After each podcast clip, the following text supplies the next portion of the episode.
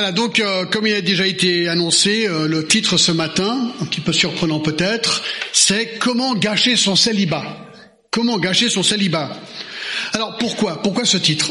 Eh bien, il y a quelque temps en arrière, Franck m'a demandé de venir prêcher deux messages à l'EIG. Et dimanche dernier, si vous étiez là, c'était le premier, euh, et justement c'était le 8 janvier qui tombait euh, bien parce que c'était euh, notre 40e anniversaire de mariage, donc pour Meg et moi. Alors je me suis dit, je ne pouvais pas ne pas prêcher sur le mariage. Donc c'est ce que j'ai fait. Et vous savez, Calvin a dit que si on prêche l'opposé de quelque chose, on annonce l'opposé, s'accroche un peu plus. Donc j'ai annoncé euh, comment détruire votre mariage. C'était donc le titre la semaine dernière. Et pas mal de gens sont venus me voir. Donc apparemment, euh, apparemment ça a réussi à détruire plein de mariages. Donc c'est super. Non, c'était le contraire, bien sûr. C'était l'opposé. C'était pour montrer qu'il y a plein de principes pour avoir un bon mariage. Et donc juste après euh, ce message, Franck est venu me voir pour me dire, John, et si tu prêchais dimanche prochain sur le célibat tiré de 1 Corinthiens 7. C'est lui. Alors je, ne fais que d'obéir aux ordres ce matin, d'accord? Donc c'est pas du tout mon idée, mais en fait je me suis bien amusé à préparer ce message. Mais voilà pourquoi je prêche sur ce sujet, euh, ce, pourquoi je, je, fais ce message ce matin, et justement pour euh, faire pair, eh bien j'ai utilisé un petit peu le même titre style de titre un peu crusher, comment gâcher ton célibat. Alors parlons un peu du célibat. Faut reconnaître que le célibat de nos jours est pour beaucoup compliqué. Pourquoi? Bah, Premièrement, je pense qu'il y a le regard de la société. Le célibat est considéré pour beaucoup aujourd'hui presque une maladie. D'accord? Euh, Tu n'es pas avec quelqu'un Est-ce qu'il y a un problème? C'est un petit peu ça l'idée qu'on peut un petit peu avoir aujourd'hui. Mais je pense qu'il y a aussi le problème de la solitude, du célibat, peut-être une frustration, et donc euh, ces deux choses font que bah, le célibat c'est pas toujours évident. Ce matin, donc, j'aborde ce sujet avec beaucoup de compassion pour vous qui êtes célibataires, car je sais que pour certains, ce n'est pas une étape facile de la vie. Pour d'autres, par contre, vous êtes célibataire et vous êtes très heureux de l'être. Merci Seigneur. Ceci dit, il faut se rappeler que le célibat est une étape, a déjà été dit ce matin par David, est une étape que tout le monde doit vivre. Tout le monde doit vivre. Du fait que nous étions tous célibataires avant d'être mariés, pour nous qui sommes mariés.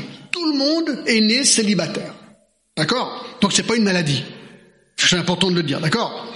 Même si avoir été marié et de se retrouver célibataire peut augmenter la frustration ou la souffrance du célibat, eh bien, il est important de savoir qu'il est parfaitement possible d'être célibataire et épanoui en tant que célibataire et surtout bien sûr dans le Seigneur. Et c'est le but de mon message ce matin, de nous rappeler, de rappeler aux célibataires quel est le rôle et comment vivre leur célibat à la gloire de Dieu et que faire pour le gâcher en fait. D'accord? Donc ça, c'est un petit peu l'idée. Alors que, déjà, comme il a été déjà dit, tu vois, David, tu as déjà donné tout mon message presque, d'accord il y, a, il y a vraiment trois types de célibataires. Il y a ceux qui n'ont jamais été mariés, il y a les divorcés, il y a des gens qui sont divorcés, qui aujourd'hui sont célibataires, et ensuite, il y a les veufs ou les veuves.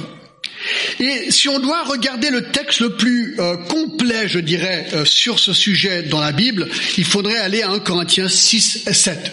Donc je vous invite à aller en Corinthiens 6 et 7, et ça va être la grande différence entre le message de la semaine dernière qui était vraiment très thématique. Aujourd'hui, on va vraiment suivre le texte, donc ça va vraiment être un message beaucoup plus textuel suivi, et on va essayer de sortir des principes, j'espère, qui vont vraiment euh, aider non seulement les célibataires, mais nous tous, nous tous, à comprendre ce sujet. Et, et vraiment glorifier Dieu. Alors peut-être un mot sur le contexte.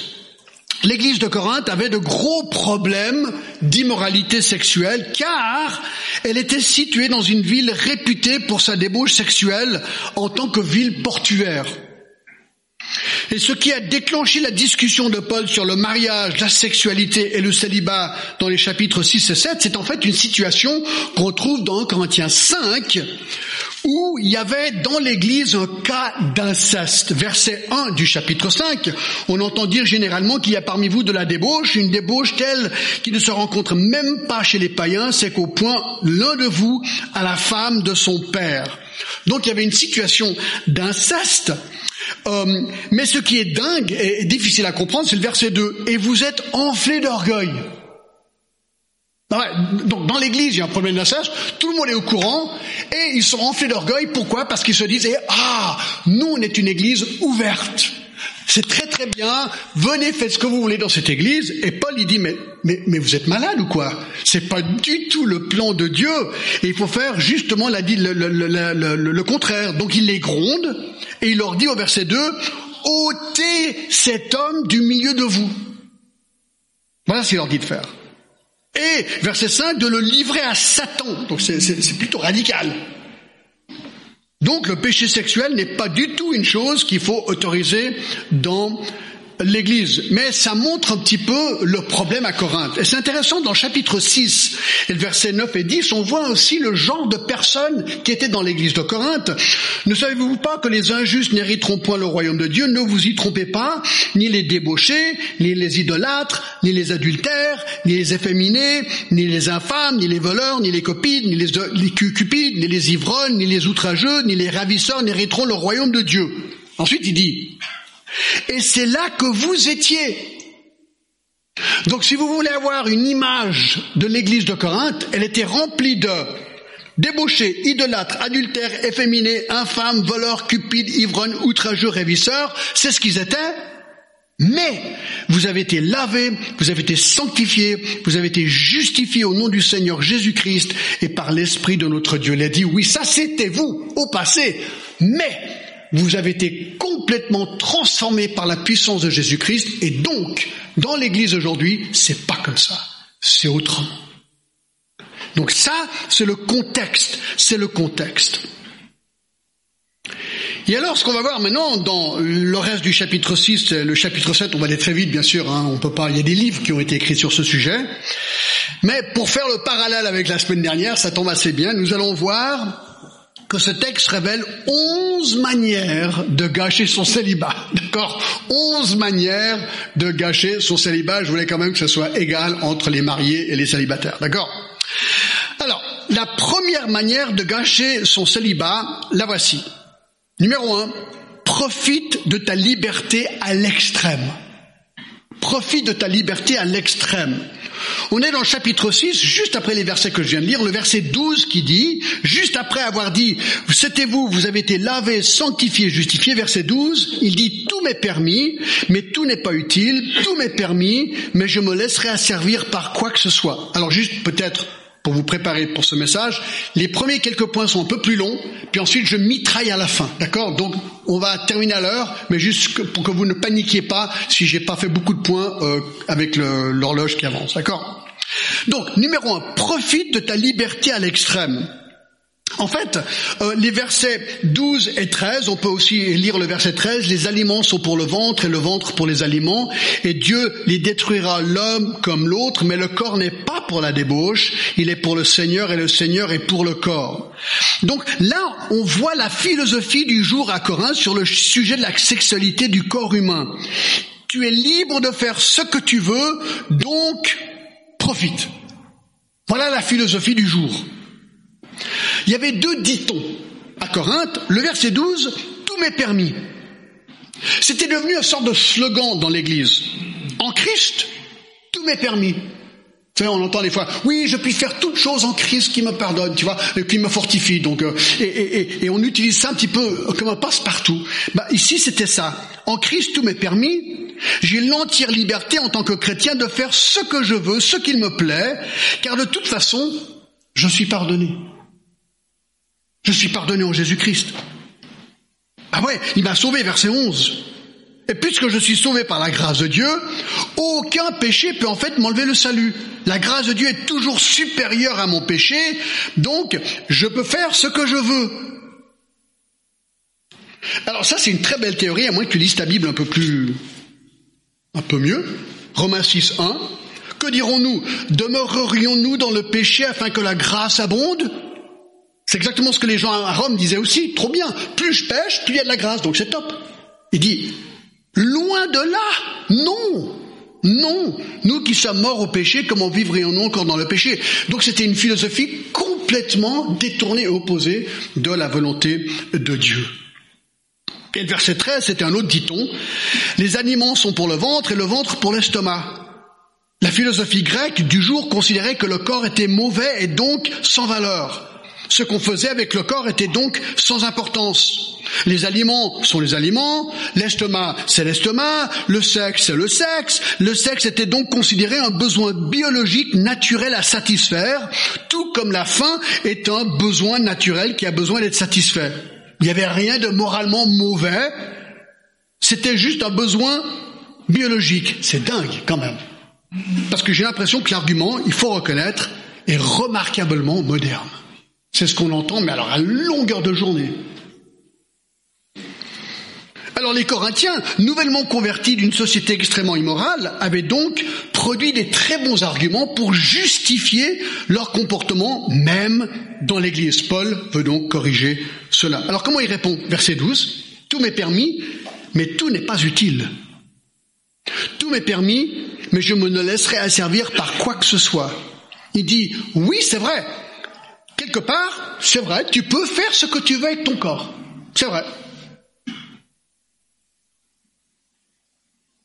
C'est vrai. Moi, j'ai rencontré un gars il y a quelques années en arrière, vous ne le connaissez pas, d'accord? Il m'a dit qu'il avait été visiter 300 prostituées. Euh, j'étais bouche bée, quoi. 300 Ça fait beaucoup. Tu peux faire ce que tu veux, en fait, avec ton corps. Ça, c'est vrai. Ça, c'est juste. Mais tout n'est pas profitable. Tout n'est pas profitable. Tout n'est pas bénéfique. Ce que Paul met en évidence, c'est quelque chose qu'on oublie. Bien que tu puisses faire précisément ce que tu veux dans la vie, sache que certaines choses vont en fait nuire à toi et à d'autres. Et ici, le contexte, la débauche sexuelle. Paul affirme donc que la débauche sexuelle fait mal aux gens. Le prix de certaines libertés qu'on se donne est extrêmement élevé. Le péché ne donne jamais du profit, toujours de la perte.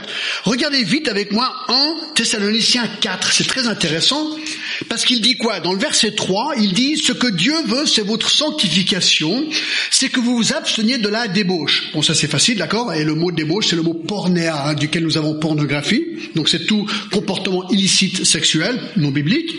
C'est que chacun de vous sache posséder son corps dans la sainteté et l'honnêteté, sans vous livrer à une convoitise passionnée comme font les païens qui ne connaissent pas Dieu. Donc la débauche, il dit, c'est une caractéristique des païens, des gens qui ne connaissent pas Dieu. Sans vous livrer à une convoitise, ce que je viens de dire, c'est que personne n'use envers son frère de fraude et de cupidité dans les affaires, donc sexuelles, parce que le Seigneur tire vengeance de toutes ces choses, comme nous vous l'avons déjà attesté. Donc il est en train de dire, dans ce texte, attention, la débauche, c'est pas bien, pourquoi pas Parce que c'est une manière de profiter d'une autre personne pour ton plaisir sexuel. Parce que l'immoralité sexuelle fait du tort à qui? Bah, Au partenaire, en l'entraînant dans un comportement qui est contraire à la volonté de Dieu et qui amènera sur lui le jugement de Dieu. Et en fait, il est en train de dire, ne vole pas à cette personne ce qui appartient en fait à son mari ou à son épouse sa virginité et ne donne pas ta virginité à une femme ou un homme qui n'est pas le tien ou la tienne. C'est ça qu'il est en train de dire ici. Allez, je résume ces versets en langage moderne. D'accord? Garçon aime fille. Garçon veut montrer affection à fille. Garçon veut coucher avec fille. Réponse au verset 6. Non. Non, la sexualité est faite pour le mariage. Ah ouais, peut-être il faudrait quand même vous montrer un verset pour vous le prouver. Hébreu 13, 4. Le verset le plus clair sur ce sujet, que le mariage soit honoré de tous, c'est le lit conjugal exempt de souillure, car Dieu jugera les débauchés et les adultères. Garçon veut coucher avec fille Ok, garçon épouse fille. Voilà, c'est aussi simple que ça, d'accord? Garçon, ne profite pas d'une fille en lui volant ce que Dieu a réservé pour son mari. Sa virginité est le plus beau cadeau qu'elle peut offrir à son mari. Ne lui vole pas. Et toi, fille, ne donne pas ta virginité à un profiteur. Réserve ta virginité pour ton futur mari. Offre-lui comme plus beau cadeau de mariage. Alors certains vont dire, ouais mais John, tu comprends pas, c'est trop tard. Pour moi, c'est trop tard. On vit dans un monde, c'est trop tard.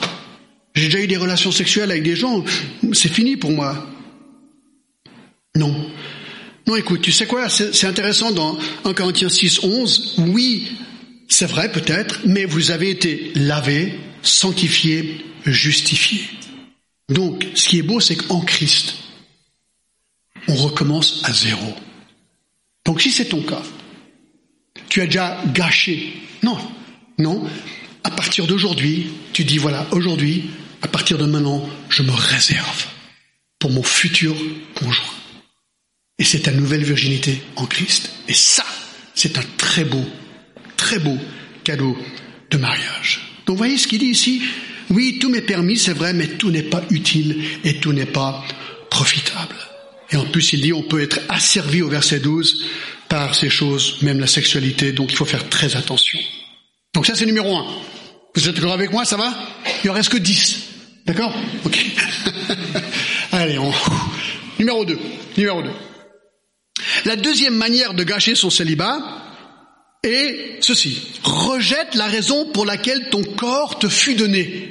C'est très intéressant. Rejette, rejette la raison pour laquelle ton corps te fut donné. Donc chapitre 6, verset 13 euh, jusqu'à 20, il y a toute une section que j'appelle presque la théologie du corps humain. C'est vraiment intéressant. Et, euh, et dans ces quelques versets, il explique pourquoi on a reçu des corps de la part de Dieu. D'accord? Verset 13. Les aliments sont pour le ventre et le ventre pour les aliments. Et Dieu détruira l'un comme l'autre, mais le corps n'est pas pour la débauche. 1. Le corps n'est pas pour la débauche. 2. Verset 13. Il est pour le Seigneur. Le corps est donc pour le Seigneur. Et le Seigneur pour le corps. 3. Verset 14. Notre corps est fait pour la résurrection et Dieu qui a ressuscité le Seigneur nous ressuscitera aussi par sa puissance. 4. Il est membre de Christ notre corps. Ne savez-vous pas que votre corps est, sont des membres de Christ? Prendrais-je donc le membre de Christ pour en faire un membre d'une prostituée? Bien sûr que non. 5. Notre corps n'est pas fait pour les prostituées, je viens de le dire. Verset 6, verset 18, numéro 6, notre corps n'est pas fait pour le péché sexuel. Verset 16, ne savez-vous pas que celui qui s'attache à la prostituée est un seul corps avec elle, car elle dit les deux deviendront une seule chair. Non, il faut pas faire ça. Ça c'est réservé pour ton conjoint. Verset 17, celui qui s'attache au Seigneur est avec lui un seul esprit. Regardez, verset 18, fuyez la débauche. Quelque autre péché d'un homme qu'il commet est un péché hors du corps, mais celui qui se livre à la débauche pêche contre son propre corps. Vous savez, il y a, y a, y a, y a un tabou particulier vis-à-vis du péché sexuel, parce que c'est un péché qui se dit, il est dans le corps. J'ai pas le temps de le développer, mais c'est ce que le verset dit. Et regardez encore, nous avons ici... Euh, le septième point, notre corps est le temple du Saint-Esprit. Verset 19, ne savez-vous pas que votre corps est le temple du Saint-Esprit? Verset 9, et il nous appartient pas. Verset 19. Et verset 20, vous avez été racheté un grand prix, glorifiez Dieu donc avec votre corps et dans votre esprit qui appartiennent à Dieu. Donc voyez, on apprend à quoi sert notre corps. Le résumé, c'est le verset 13. Le corps n'est pas pour la débauche, il est pour le Seigneur et le Seigneur pour le corps. Donc ton corps, il est pour le Seigneur, pour glorifier Dieu avec ton corps. C'est génial d'y penser à ça. C'est voilà pourquoi il t'a donné ton corps. Trois. Trois. Troisième manière de gâcher ton célibat est ceci. Dis-toi que l'époque du mariage est révolue. Ouais, mais John, il faut être moderne, tu vois, les gens, ils se marient plus, maintenant c'est le Pax. Ça, c'est si vraiment tu veux t'engager avec quelqu'un, d'accord Ouais, écoute, alors on, se Pax pendant euh, six mois, d'accord Ok Waouh, l'engagement incroyable, tu vois Non, non, non, non, mais John, t'es es un petit peu hors, euh, hors circuit là, d'accord Le mariage, c'est plus à la mode. Non, c'est vrai, c'est plus à la mode. Mais la Bible dit l'opposé. Chapitre 7, versets 1 et 2. Pour ce qui concerne les choses au sujet duquel vous m'avez écrit, je pense qu'il est bon pour l'homme de ne point toucher de femme, toutefois, pour éviter la débauche, que chacun ait sa femme et que chaque femme ait son mari. C'est intéressant ce qu'il dit là. Paul il dit, mieux d'être célibataire que de toucher une femme et de commettre la débauche. Cela veut dire que selon la Bible, le célibat est mieux que la débauche sexuelle aux yeux de Dieu. C'est l'opposé absolu et total de ce que le monde dit. La seule option sexuelle, on la lit dans Hébreu 13, 14, 13, 4, la seule option sexuelle, selon Dieu, c'est le mariage. Alors, si vous oubliez tout ce que je vais dire, rappelez-vous ce que je vais vous dire maintenant. D'accord? Parce que moi, je trouve que c'est un point extrêmement important. Je ne sais pas si vous savez, mais le célibat est la plus belle garantie de fidélité après le mariage qu'on peut donner à son futur conjoint. J'explique. Je prouve ma fidélité après, auprès de mon conjoint après le mariage, par ma fidélité avant le mariage. Tu demandes à n'importe quelqu'un, à n'importe qui qui va se marier, est-ce que tu aimerais que ton épouse ou ton époux te soit fidèle jusqu'à la mort? Qu'est-ce qu'ils vont répondre? Ben, Bien sûr. Ok. La meilleure manière de prouver à ton futur conjoint que tu vas être sexuellement fidèle jusqu'à la mort, c'est de lui prouver que tu peux rester fidèle sexuellement avant le mariage. Si je peux rester sexuellement pur jusqu'à mon mariage, cela devient un gage puissant auprès de mon conjoint que je lui resterai fidèle après le mariage. Voici la preuve. Je me suis réservé pour toi. Point barre. C'est génial. Moi, je trouve ça absolument génial. Alors beaucoup de gens disent, ouais, la Bible c'est un peu vieux jeu, c'est barbant.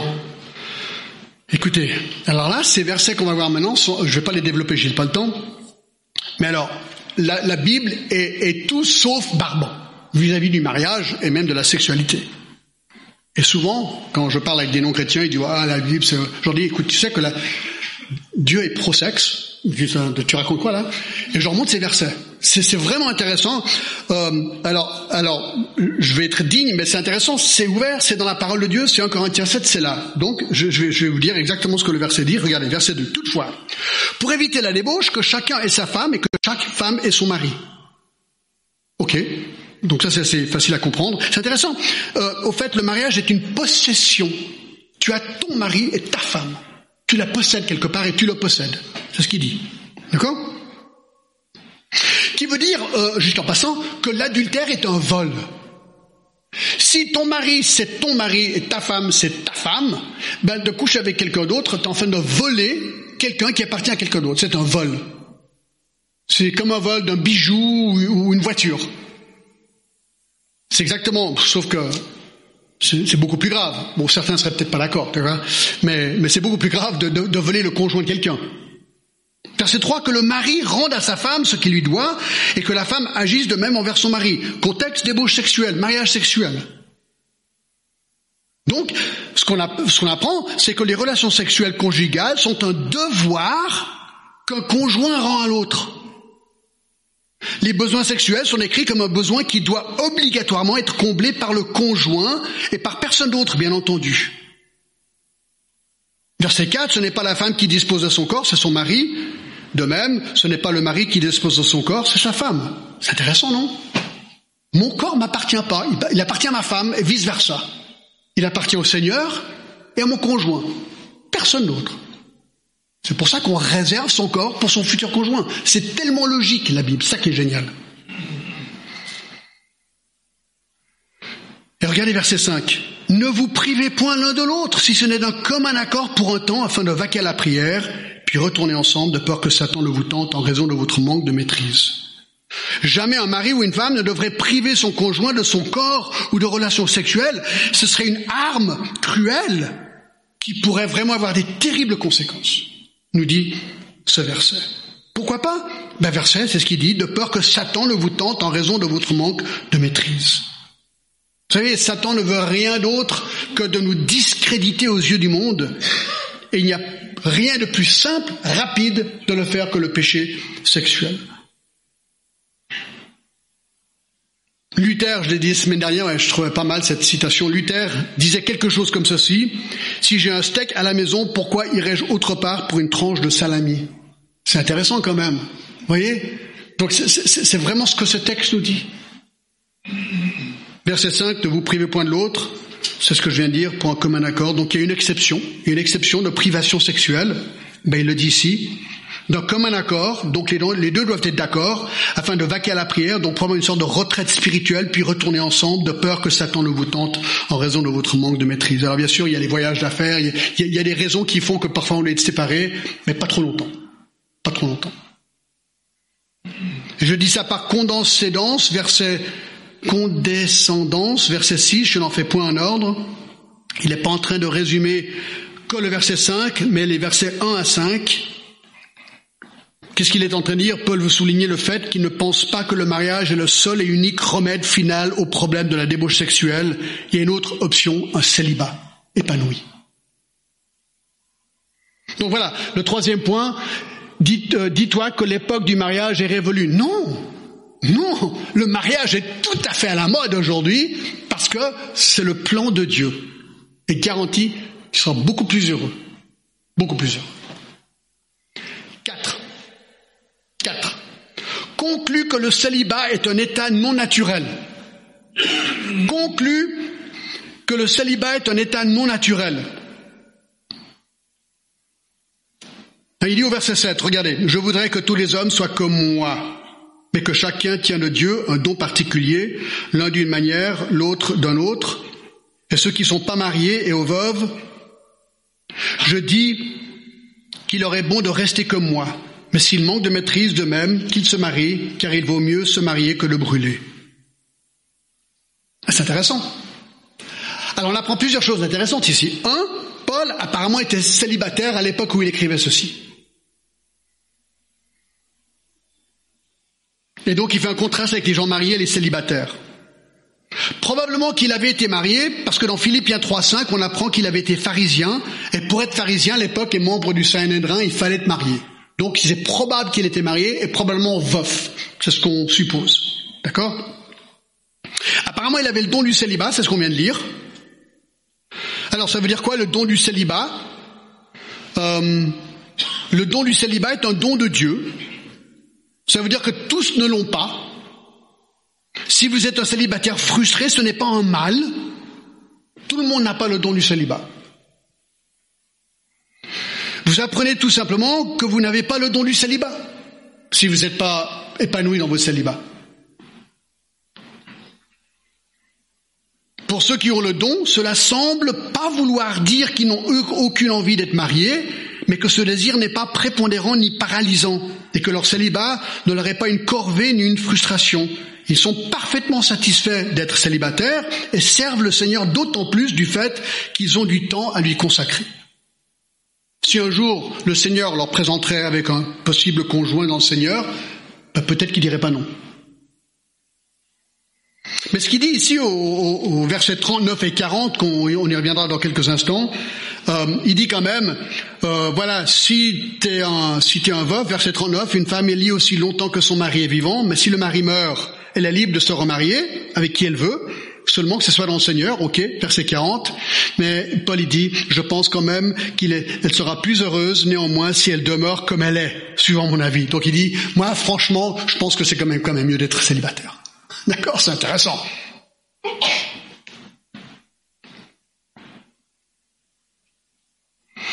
Alors, les versets 10 à 24, je vais sauter, d'accord? Et la raison, c'est parce que il traite en fait la question du divorce. Et donc ça, ce sera peut-être pour un autre jour. Ce n'est pas notre sujet, donc je, saute au verset 25. Ah, beaucoup plus vite là, hein, d'accord? D'accord. Vous êtes d'accord avec moi, ça va? Ok, numéro 5. Numéro 5. Cinquième manière de gâcher ton célibat est celle-ci. Convainc-toi dans les temps difficiles que dans les temps difficiles, le mariage est la clé de l'épanouissement. Versets 25 et 26. Pour ce qui est des vierges, donc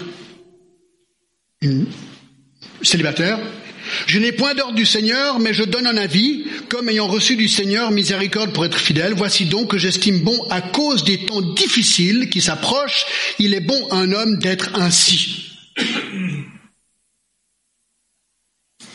Donc, il est en train de dire quoi ici? Alors, le mot vierge parle d'une personne non mariée. certainement probablement d'une personne qui n'a jamais été mariée.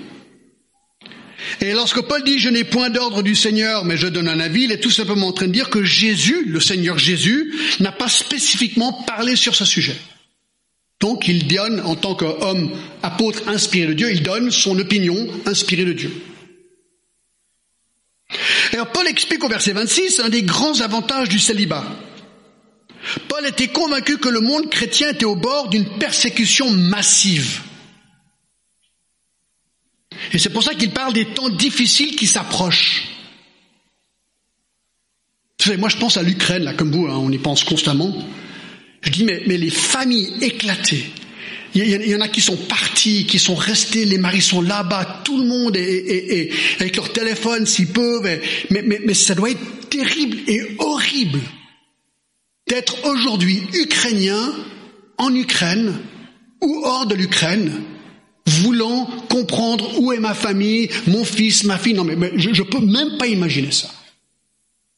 C'est ce que Paul est en train de dire ici. C'était pas Ukraine, mais c'était la, là, j'ai des frissons et penser à tout ça. C'est dingue. Et c'est vraiment ici l'idée. La persécution vient. Comment on réagit? Comment on réagit? Beaucoup de chrétiens avaient déjà été tués pour leur foi. Les apôtres aussi. Et Paul était sûr que les choses allaient s'empirer. Alors face à une telle persécution imminente, l'argument de Paul est simple à comprendre. Écoutez, franchement, la persécution, disons que tu es seul, elle est difficile. Seul, c'est compliqué de devoir faire face à la persécution. C'est encore plus compliqué si tu es marié. Hein, on a tous vu ces films de la Deuxième Guerre mondiale où les maris et les femmes et les enfants sont séparés quand ils arrivent à Auschwitz. Non mais c'est terrible. Nous, on a été visiter euh, Auschwitz là, cette année. Non, mais tu dis, mais c'est comment, comment, comment tu vis ça, quoi? Et c'est encore pire si tu as des enfants. Les temps difficiles sont pires. Plus il y a des gens dans la famille, plus ça devient compliqué. C'est ce qu'on peut être en train de dire ici. En fait, d'être célibataire, c'est plus simple. Face aux temps difficiles, c'est plus simple. Alors les gens qui entendent ça vont dire, bon, bah alors dans ce cas-là, je divorce, comme ça je serai tout seul et ça ira. Il dit, non, non, non, non, non. Le verset 27, et tu lié à une femme, ne cherche pas à rompre. Ne dis pas, bon, puisque c'est plus simple, je me suis gouré, je divorce, tac, maintenant je suis tout seul, tranquille les gars. Non, non, non, non, non, non, non. D'accord? N'es-tu pas lié à une femme Ne cherche pas une femme? Il est en train de dire, regarde bien, il y a quand même des avantages à être célibataire. Voilà ce qu'il est en train de dire. La sixième manière de gâcher son célibat est celle-ci. Dis-toi que le mariage résoudra tous mes problèmes. Honnêtement, la euh, confession, quand j'étais célibataire, ça c'est vraiment ce que je pensais, quoi, d'accord Ah non, mais si je suis marié, tout ira parfaitement bien dans la vie, tu vois Verset 28. Si tu es marié, tu n'as point péché. Et si la Vierge est mariée, n'a point péché. Mais ces personnes auront des tribulations dans la chair et je voudrais vous les épargner. Alors il dit, oui, le mariage n'est pas un péché. C'est très bien. Et bien sûr, Dieu est pro-mariage, d'accord. C'est pour ça qu'il a créé Adam et Ève d'ailleurs. Hein. D'accord, donc c'est très bien le mariage. Cependant, il avertit les gens qui veulent se marier qu'ils auront des tribulations dans la chair, et je veux vous en épargner. Ça veut dire quoi ça? Ben, le mot tribulation parle d'être pressé ou pressé ensemble. MacArthur, il dit ceci, je cite, Le mariage amène deux personnes dont la nature est marquée par le péché à vivre dans une proximité intime. Et il est inévitable que cette situation engendre des conflits, suscite des problèmes et exige des compromis que le célibat ignore. Puis il ajoute, les conflits du mariage peuvent dépasser les difficultés propres au célibat.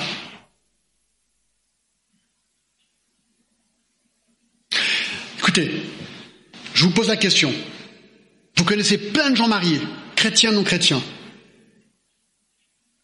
Est-ce que vous connaissez parmi ces gens des mariages galères Vous vous dites, oh, ah ben si c'est ça le mariage, euh, no thank you, no thank you, d'accord Vous en connaissez des gens comme ça C'est ce qu'ils sont en train de dire. Fais gaffe, oui le mariage, ça paraît tout parfait, quand tu grattes un peu, tu dis waouh, où sont les mariages qui sont bons et solides à la gloire de Dieu?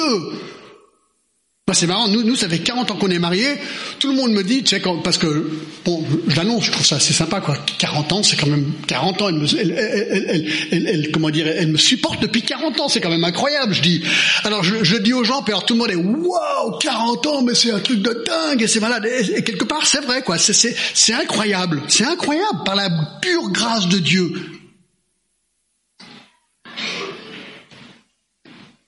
Mais on connaît tous des mariages où c'est carrément horrible. Moi, je suis pasteur, enfin, j'ai été pasteur pendant 35 ans. J'ai vu beaucoup de mauvais mariages. Et d'habitude, quand les mariages vont vraiment mal, ils ont épuisé toutes les ressources, ils ont peut-être le courage d'aller voir un pasteur. C'est toujours un petit peu intimidant d'aller voir un pasteur.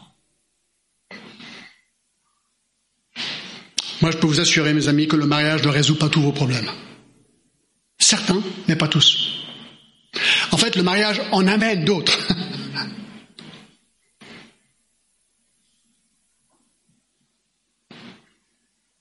Sept.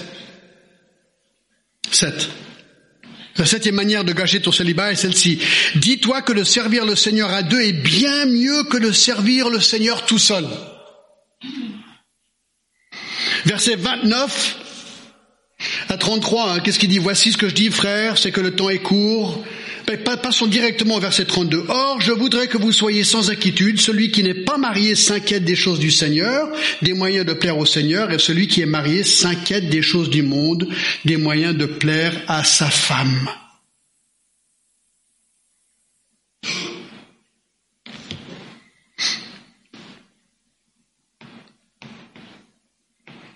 Donc c'est intéressant. Euh, il est en train de dire, sache célibataire, que si tu te maries, tu es redevable à Dieu de le servir. On, a tous servi au Seigneur. Mais, écoute bien, tu auras moins de temps à servir le Seigneur parce que tu dois plaire à ton conjoint.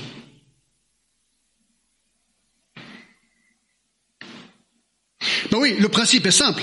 Le célibataire, puisqu'il n'a pas de conjoint, a plus de temps et plus de ressources pour servir le Seigneur qu'une personne mariée qui doit s'occuper de sa famille. Les demandes familiales pour le célibataire seront quasi inexistantes. Mais une personne mariée doit servir le Seigneur tout en s'inquiétant, tout en s'occupant, tout en servant son conjoint et ses enfants. Alors c'est pas une corvée, c'est super de pouvoir servir son épouse et ses enfants, mais ça prend du temps loin de pouvoir servir le Seigneur. La personne mariée doit plaire au Seigneur et à son conjoint. Donc la personne mariée est divisée. Et c'est pas toujours facile à gérer ça. Moi, je me rappelle, euh, j'ai, ça rappelle quand nos enfants étaient jeunes, notre fils James, qui est maintenant, qui a presque deux mètres, mais il était petit à l'époque, il était vraiment petit, c'est, impossible à y croire, mais c'est vraiment vrai, d'accord? Euh, Et alors, il jouait le trombone, d'accord? Et euh, un jour, euh, apparemment, il y avait un, comment dire, on devait aller, un, comment on appelle, une audition, un truc comme ça. Et c'était le même jour, j'étais aumônier de l'équipe de quai Genève Servette, et il y avait une grande soirée euh, de, du Genève Servette, et alors j'étais tiraillé. Parce que j'avais mon fils et je voulais être là pour, euh, pour l'écouter jouer son trombone. Mais je me suis dit, waouh, c'est une occasion de rencontrer des centaines de personnes et c'est une opportunité pour l'évangile. Pourquoi que j'ai choisi quoi? Mon fils. Mon fils. Oui. Alors c'est très bien, c'était super. Mais j'ai pas pu aller faire de l'évocation à la patinoire. Alors c'est un exemple concret. C'est tout ce que Paul est en train de dire ici. Il y a un côté négatif au mariage. C'est ça le côté négatif. Donc ne pense pas que de servir le Seigneur à deux est mieux que de servir le Seigneur tout seul. C'est un peu plus compliqué des fois. C'est un peu plus compliqué des fois. Alors on va encore sauter les versets 36 à 38. C'est une section sur les mariages arrangés. Mais on va passer au huitième point. On a presque fini. La huitième manière de gâcher son célibat est celle-ci. Conclut que le mariage n'est pas irréversible conclut que le mariage n'est pas irréversible. Donc dis-toi, ouais, il y a une deuxième ou une troisième chance, quoi. D'accord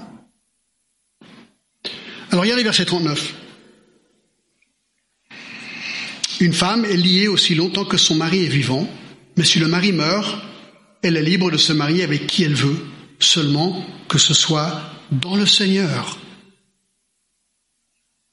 On peut s'arrêter là. Donc c'est intéressant ce qu'il dit là. Une femme est liée aussi longtemps que son mari est vivant. Donc le mariage, ça dure jusqu'à quand? Jusqu'à la mort. Ça c'est le plan de Dieu. C'est pas ce qu'on voit aujourd'hui, d'accord? Donc on pourrait avaler la philosophie du monde et se dire, bon, je n'ai pas vraiment besoin d'attendre une éternité pour trouver quelqu'un. Je sais avec une personne, si ça joue pas, ben, on fait comme la fille d'Elvis Presley qui s'est mariée quatre fois avant de décéder subitement la semaine dernière. Cette philosophie, elle est, dans les églises. Hein.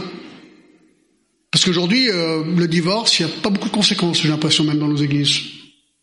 L'adultère, voilà, je sais pas. On a l'impression que tout est un peu flou et pas toujours clair les choses. Sauf que la Bible dit le contraire en fait. Le mariage est irréversible. Une fois marié, on est toujours marié jusqu'à la mort. Alors, y a-t-il des exceptions? Oui. Une en particulier, l'adultère. Jésus en parle dans Matthieu 5 et Matthieu 19. C'est intéressant, dans Matthieu 19, Jésus parle du, du don du célibat. D'accord? Et dans Matthieu 19, il dit quoi? C'est vraiment intéressant, c'est presque rigolo là. Verset 9. Il vient de parler du divorce et tout ça. Et il dit au verset 9, je vous dis que celui qui répudie ou qui divorce sa femme, sauf pour infidélité, donc selon lui c'est la seule possibilité de divorcer, c'est pour adultère d'un des conjoints, et qui en épouse une autre comme un adultère. Verset 10. Alors ses disciples ils écoutent. Hein. Et lui dire, si telle est la condition de l'homme à l'égard de la femme, il n'est pas avantageux de se marier. Alors, ils disent, attends voir, Jésus, est-ce que tu viens de dire que une fois que je suis marié, c'est jusqu'à la mort, sauf dans un cas éventuel, l'adultère? Jésus répond, oui. Alors ils disent, waouh ah, Peut-être que c'est mieux de ne pas se marier. Ils ont tout compris là, ils ont tout compris. C'est ce qu'ils disent. Il n'est pas avantageux de se marier. Verset 11. Il leur répondit, tous ne comprennent pas cette parole. Tout le monde ne réalise pas ou ne comprenne pas ou ne calcule pas l'importance et l'engagement qu'il y a en mariage.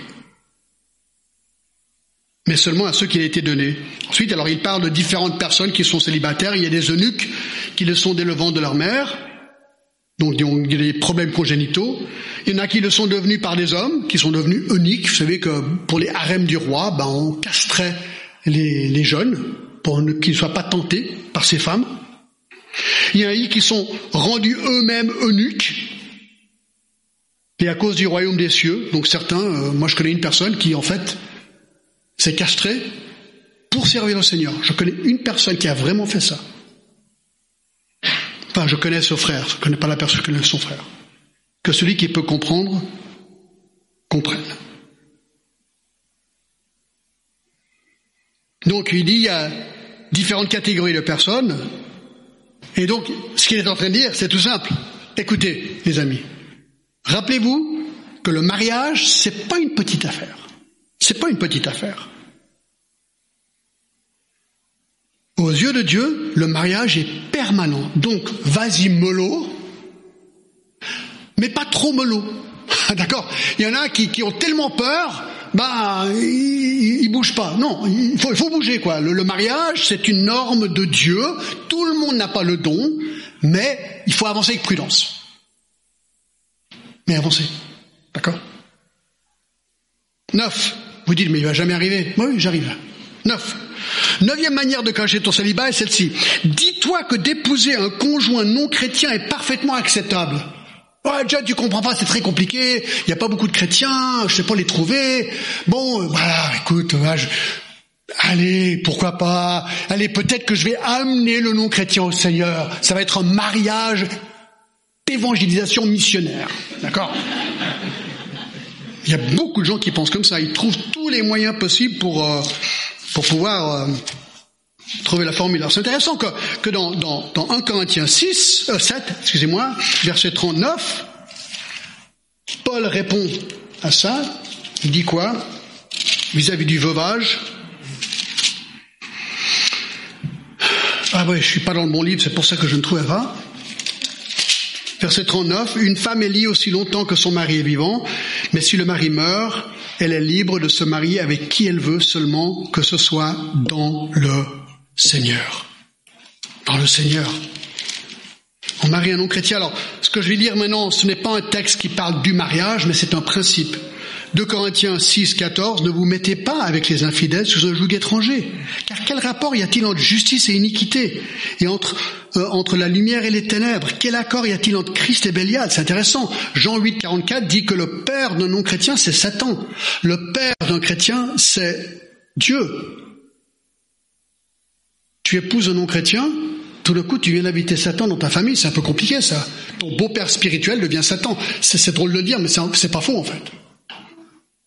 Quel rapport y a-t-il entre le temple de Dieu et les idoles? Donc c'est un principe ici. Alors c'est dur, je sais. Les églises sont petites, il n'y a pas toujours beaucoup d'opportunités, je sais. Je sais, je suis parfaitement conscient de ça. Mais, regardez, vous tous qui êtes mariés dans le Seigneur, c'est pas impossible. C'est pas impossible. Pour que le Seigneur vraiment vous donne cette fortitude de tenir bon, et que le Seigneur vous apporte, si vous voulez être marié, et si le Seigneur le permet ainsi, un conjoint chrétien. Dixième manière de gâcher ton célibat, dis-toi que le mariage donne plus de bonheur que le célibat. De toute façon, ben ouais, il faut que je sois marié parce que c'est mieux. Je serai beaucoup plus heureux. Ah, pas si vite, parce que Paul dit le contraire au verset 40. Elle est plus heureuse néanmoins si elle demeure comme elle est, suivant mon avis. Mais moi, je crois quand même avoir l'Esprit de Dieu. Donc Paul dit, ok, tu as le droit, si tu es veuf ou veuve, de te remarier, tu as le droit. Verset 39. Mais, tu veux mon opinion, apôtre, spirituel, rempli du Saint-Esprit, euh, inspiré par Dieu? Non. Moi, je dis, tu seras beaucoup plus heureux si tu restes veuf ou veuve. Donc, l'idée que, non, je serai beaucoup plus heureux si je suis marié, c'est faux. Ça, c'est pas nécessairement vrai. Et là, on arrive, mesdames et messieurs, au dernier point. Parce qu'il m'en fallait onze. Ben oui. La onzième manière de gâcher ton célibat est celle-ci. Ignore tous ces points. D'accord. Ignore tous ces points, et là c'est garanti que tu vas droit vers, euh, vers la catastrophe, j'ai l'impression. D'accord alors voilà, écoutez les amis, euh, j'espère que c'était pas trop rapide, mais, c'est intéressant qu'on a quand même suivi très rapidement en Corinthiens 6, 7, et, la Bible, et, la Bible, la Bible n'est pas silencieuse sur ce sujet, d'accord? Et, j'y pensais encore ce matin quand, quand Franck m'a dit, John, parle du, célibat, du célibat. Je me suis dit, wow, d'accord, c'est très spécifique. Mais vous savez, c'est ce que j'aime avec ce livre. Ce livre aborde, j'ai l'impression, tous les sujets, quoi. C'est incroyable. Et la sagesse, là on vient effleurer le sujet, mais, la sagesse de Dieu, c'est juste. Ça, ça marche, mes amis. Ça marche vraiment. Et on a, on a vu que deux points en deux semaines, célibat, mariage. Mais, mais, mais regardez il y, y a 66 livres de conseils ici. Donc si je peux rajouter un douzième conseil, célibataire ou marié, consultez le manuel, j'avais dit la semaine dernière. Tout est là. Et vous savez, allez à la maison de la Bible, il y a plein de très bons livres sur ce sujet. Lisez les livres. Lisez-les avec votre conjoint si vous êtes marié, peut-être avec quelqu'un d'autre si vous n'êtes pas marié, mais préparez-vous.